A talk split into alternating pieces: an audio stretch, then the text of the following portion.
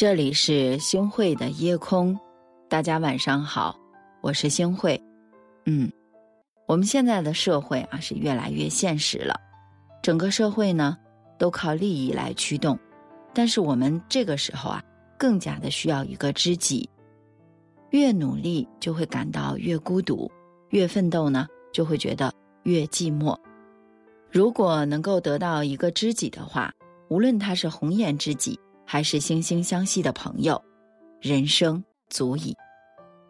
传说呀，在很久之前，有个非常喜欢喝茶的财主，凡是到他家喝茶的人，无论贫富，只要来，他就吩咐下人好生招待。说一天啊，财主家门口来了一个衣衫褴褛的乞丐，不言讨饭，只说来讨碗茶喝。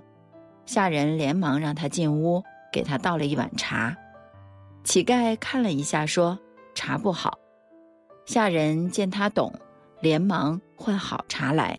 乞丐闻了闻，说：“茶是好茶，但水不行，这得用上好的山泉水。”下人看出他有些来头，忙取了早有储备的泉水再泡。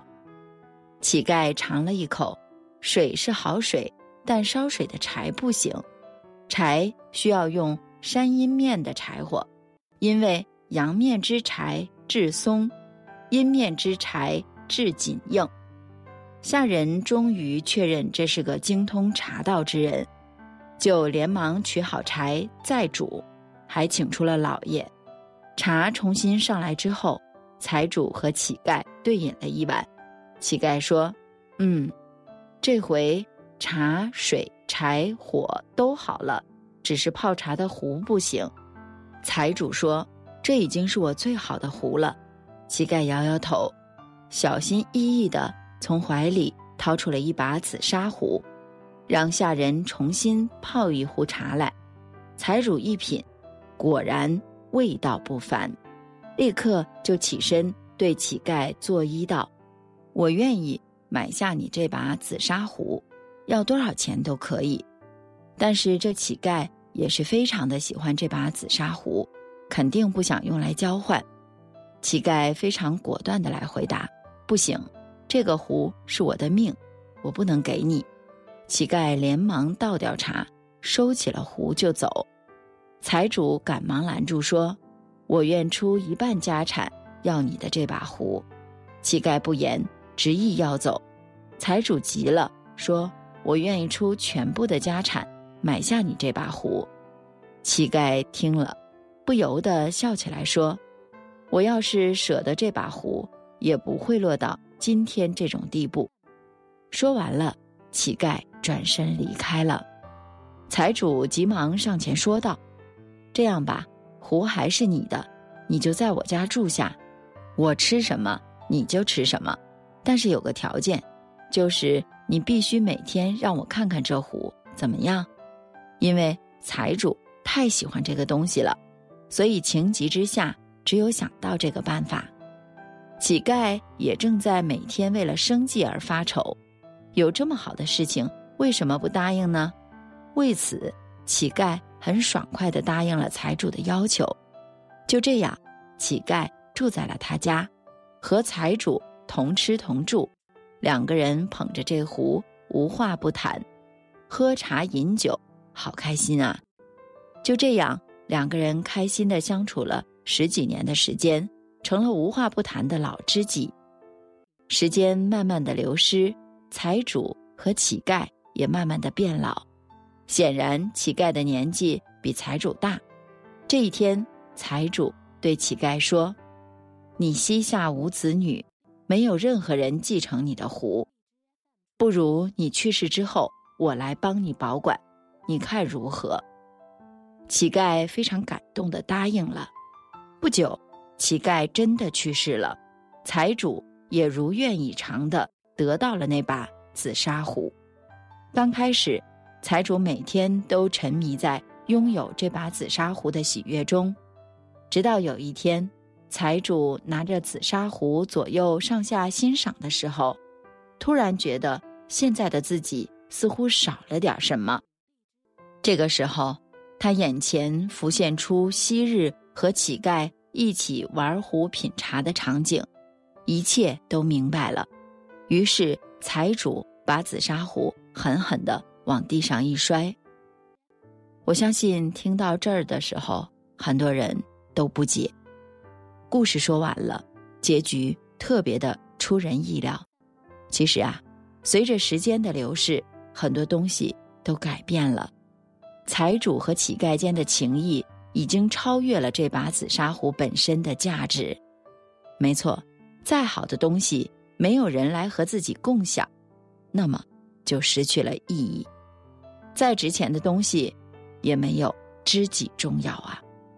想象自己的人生，什么才是你心中最重要的东西呢？或许就是那个和你一起交心喝茶的人呐。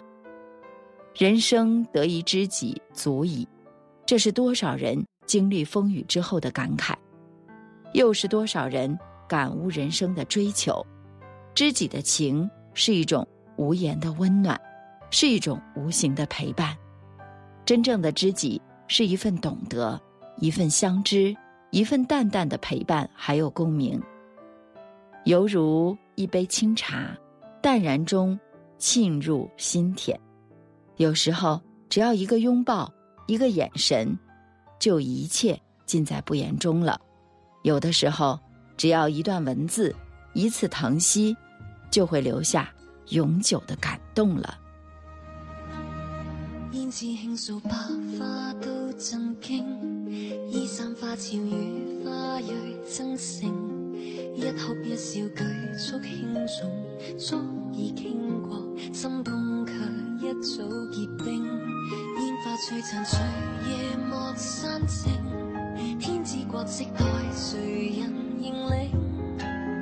独奏古筝怎打破肃静？雪如风化，无从静听。这座金宫。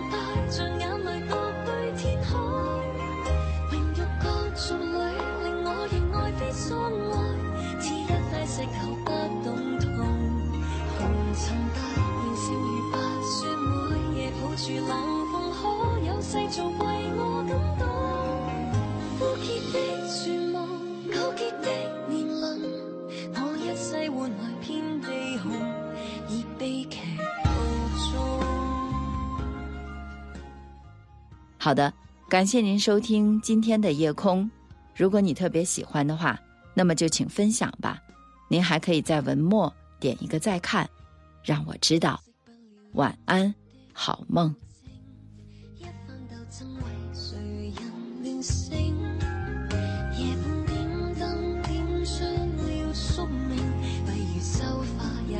注定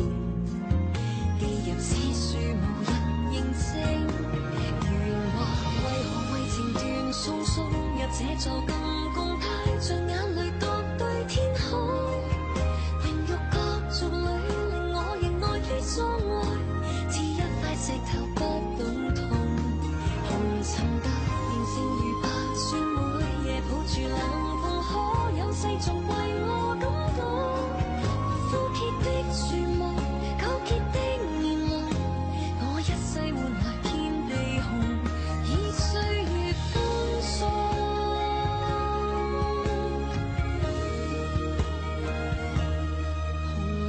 尽头剩余白发，我在这座金宫，要为个梦断送青春。浮荡爱恨里，像铁石已不动痛。我可以待谁领略心痛？只怕愿让星如直照照入这座金。